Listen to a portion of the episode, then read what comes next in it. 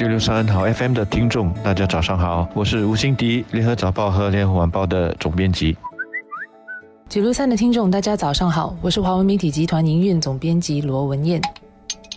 小贩中心让社会企业来管理，会不会变相的加重了小贩的成本，从而最终提高了小贩中心的食物价格？最近又在网上引起了一些讨论。环境及水源高级政务部长许连轩博士上个星期五在走访但宾尼天地的小贩中心之后，就被问到了这个问题。他首先回答说，这个模式才刚刚推行三年左右，还需要时间来做评估，必要的时候当局会做一些微调，以确保小贩中心的经营会。继续符合它的社会目的，也就是要确保消防中心的价格继续是公众所能够负担得起的。他在回答问题的时候也说，当局在做这方面评估的时候会考虑不同的意见。引发这一轮讨论的，主要是一个美食家叫师徒国辉的，最近在网站上质疑说，让社会企业来经营小贩中心，其实对小贩不好，因为他们会在合约中巧立名目的设立许多的收费，无形中让小贩的租金成本增加了至少一倍。这个师徒国辉是个很有名的美食家，他有一个很有名的美食指南叫 Makan Sutra，所以他的这番话很快的就在网上引起了一些讨论。司徒国辉他批评七家管理本地小贩中心的社会企业是以管理十格的方式来经营小贩中心，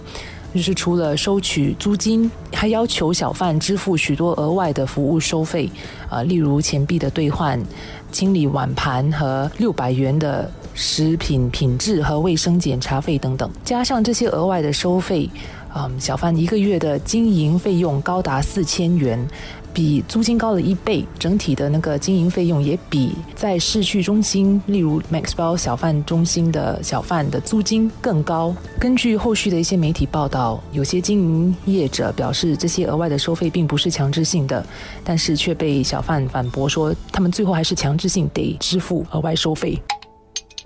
我作为一个消费者，当然也很关注小贩中心的食物价格。但我自己觉得他的这篇文章有一点以偏概全，单单以一个小贩中心、一个社会企业的经营者就来质疑整个制度，我觉得这个未免有些不公平。我想，我们首先要弄清楚，为什么当初当局要给社会企业来经营小贩中心，这是因为环境已经觉得小贩中心的管理应该要尝试引进一些新的概念，那么让我们的小贩中心呢，能够有一个新的方向、新的生命。所以他们决定要让一些私人企业来试一试，因为毕竟政府官员他们擅长的是监督和管制，不是创新和开拓。但是呢，如果我们交给私人企业来经营，就会担心说他们是会以牟利为最终的目的，那么就会有风险，说这个食物会一直的上涨。所以几年前环境局就决定让不以牟利为目的的社会企业来试一试。那么几年下来呢，目前在全国一百一十四个小贩中心里有。七个是由社会企业来经营的。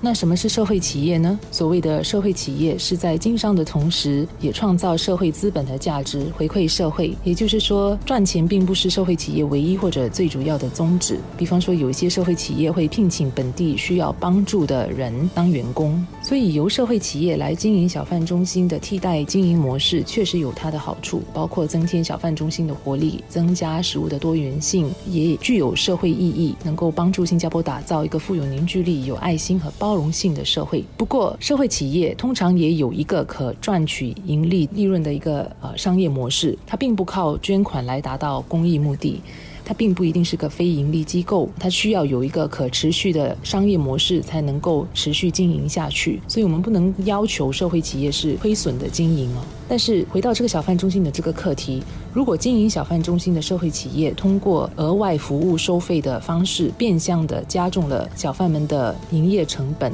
小贩必然终究得将这个成本转嫁给消费者，不然就是自己得结束生意，找其他的地方继续营业。因此，我认为。政府目前应该关注的就是社会企业的经营业者，他们的额外收费是否是合理的？他们是否有事先就向小贩清楚的说明这些额外的收费是强制性的或者是选选择性的，业者他们的整体经营的成本是否比由政府机构来经营一个小贩中心更有效，或者是需要政府的更大的介入，或者是在某种程度上的资助？这个替代的模式经营了三年，确实是时候应该检讨和评估这个模式，并且在增加更多的替代经营模式小贩中心之前，做出适当的调整。